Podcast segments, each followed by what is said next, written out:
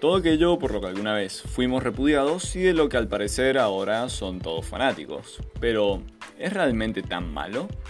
Con el poco conocimiento que tengo sobre guion, dirección y desarrollo de personajes, daré mi opinión y analizaremos anime, videojuegos, manga y, por qué no, mucho más. Aquí en A través de un pixel.